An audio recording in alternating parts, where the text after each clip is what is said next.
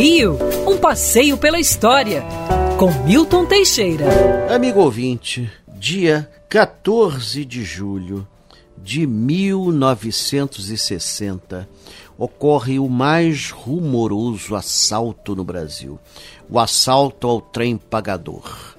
O trem pagador dos Correios tinha seu tráfego monitorado há tempos por uma quadrilha de bandidos. Na altura de Miguel Pereira, ele é parado e assaltado. O bando rouba 27 milhões de cruzeiros.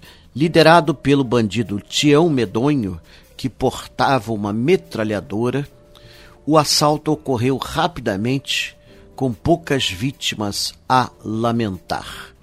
É muito interessante que esse assalto não só virou um filme, famoso no Brasil e no exterior, e teria inspirado o assalto ao trem pagador inglês no ano seguinte, é, onde se notabilizou o bandido Ronald Biggs, que fugiu para o Brasil e tornou-se até figura popular.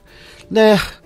Nós exportamos um pouco de tudo, até mesmo bandidagem. Tá aí o assalto ao trem pagador. Quer ouvir essa coluna novamente?